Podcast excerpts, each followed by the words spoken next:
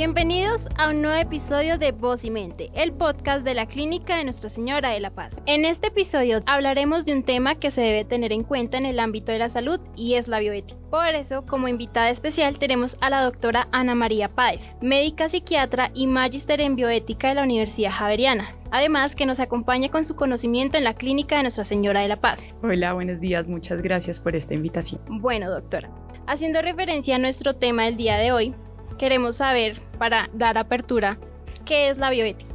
Bueno, me gustaría dar respuesta aclarando conceptos a esta pregunta, porque este término de bioética puede sonar confuso y difícil de comprender. Por eso es importante de una manera muy amplia entender qué es la ética porque cuando nombramos estos términos ya de entrada pensamos que son temas complejos o incluso aburridos. Por ejemplo, si buscamos en un diccionario, eh, rápidamente las primeras definiciones de ética que se encuentran van a ser ética es el estudio de la moral y ya ahí podemos quedar perdidos. Sin embargo, intentaré explicarla de una manera muy amplia.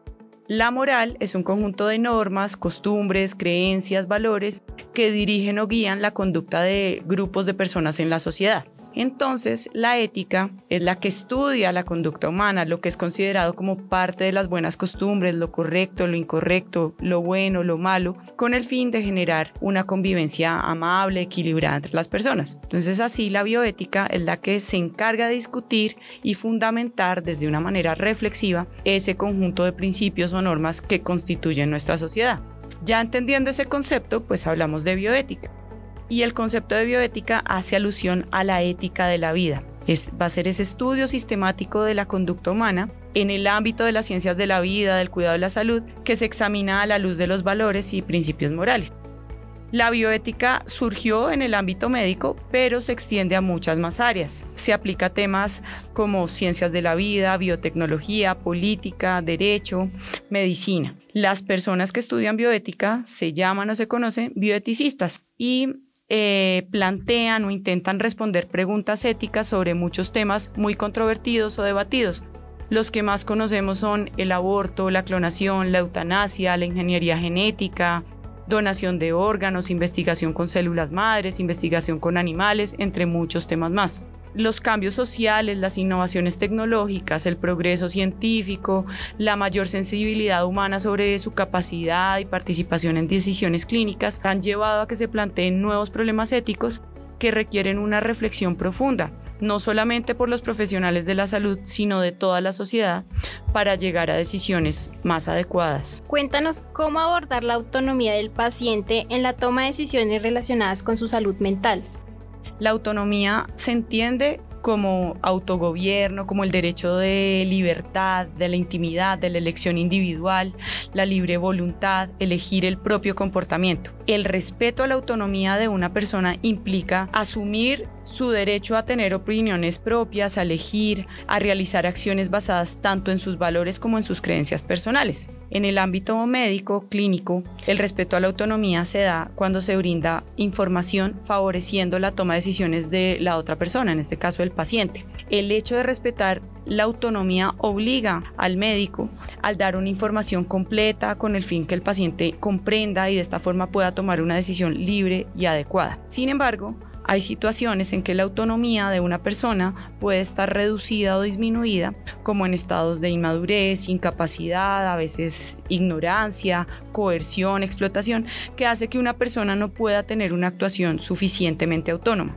En nuestro ámbito, las enfermedades mentales pueden en algunos momentos disminuir la autonomía de una persona y por tanto la limitan la toma de decisiones y de su autogobierno. En este caso, el profesional debe encaminar el tratamiento, el abordaje de la enfermedad, eh, su recuperación y de esta manera buscar restablecer la autonomía con el tratamiento. Es importante aclarar que no todas las personas con enfermedad mental tienen disminuida la autonomía podemos tener como seres humanos momentos en que la autonomía esté disminuida, reducida, pero no es que siempre una persona con enfermedad mental tenga eh, la autonomía disminuida. Son momentos y, por ejemplo, episodios de recaídas de una enfermedad. ¿Y qué debe buscar el médico?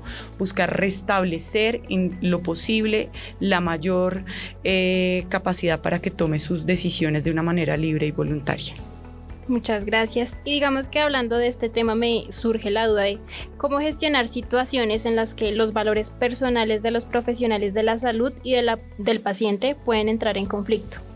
Bueno, es difícil en mi opinión separar del todo los valores del profesional con su práctica médica clínica, porque los médicos son seres humanos y todos tenemos una historia, vivencias, creencias y opiniones que de una u otra manera van a influir esa práctica clínica, influyen el día a día, ¿cierto?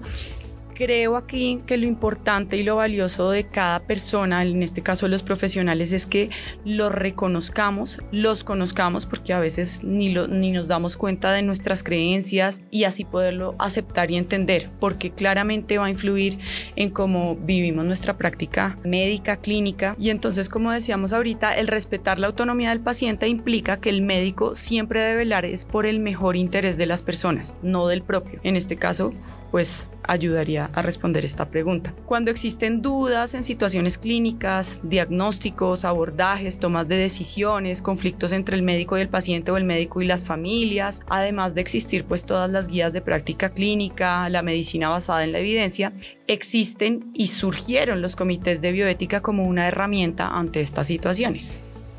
Bueno, ya que mencionas sobre estos comités, cuéntanos un poco más qué son los comités de bioética hospitalarios.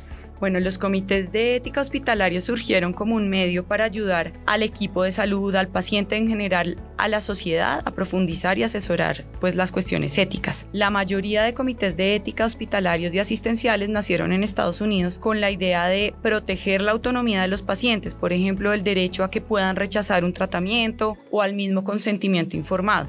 Un comité de ética hospitalaria se define de manera general como un grupo interdisciplinario de personas que dentro de una institución de salud eh, buscan aconsejar, reflexionar, recomendar a los profesionales sanitarios en sus decisiones sobre cuestiones éticas planteadas en el curso de la práctica clínica. Así como a grandes rasgos las funciones de un comité puede ser educativa o docente, función de asesoramiento consultiva, función normativa, eh, función como buscar promover políticas y procedimientos éticos que maximicen el bien de los pacientes, mantener un intercambio constante de información y de opinión sobre la investigación médica, los tratamientos que pueden tener consecuencias críticas en la integridad humana o modificar el respeto a la dignidad humana. Eh, también busca mantener contactos con otros comités y servir de imparcialidad.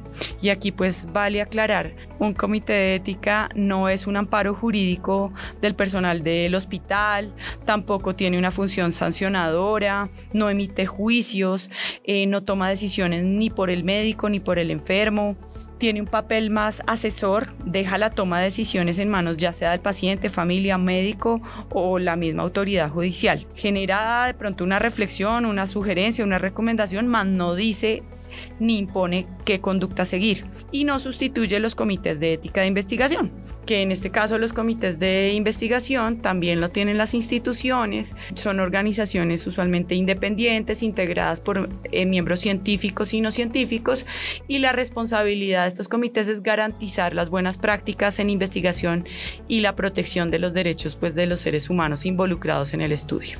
Bueno, muchas gracias doctora por tus valiosos aportes. Yo creo que ya con estas definiciones que nos has dado, estas explicaciones que nos pues has brindado como el día de hoy, como que ya a todos nuestros oyentes ya les puede quedar un poco más claro qué es la bioética. Bueno, espero. Muchas gracias por la invitación.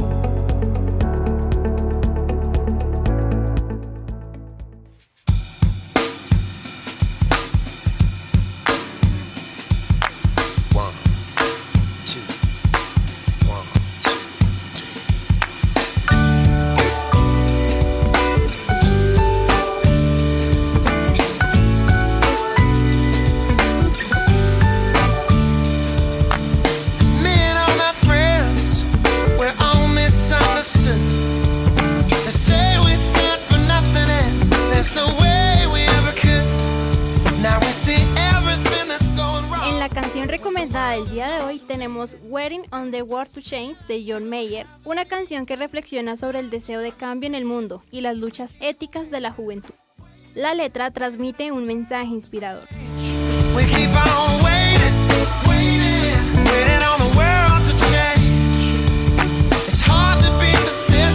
En el libro recomendado tenemos Los nuevos dilemas bioéticos de Gregorio Peces Bar. Este libro aborda los retos éticos emergentes en la era de la biotecnología y la medicina avanzada y puede ayudar a entender mejor este tema en nuestros tiempos. Con esto cerramos el tema del día de hoy. No olviden seguirnos en todas nuestras redes sociales. En Instagram aparecemos como arroba Clínica La Paz. En Facebook como Clínica de Nuestra Señora de la Paz, guion Bogotá, slash Colombia. Y en Twitter como CL La Paz. Sintonízate con nosotros. Recuerda que en guion, edición y conducción quien les habló fue Catherine Poveda. Hasta pronto.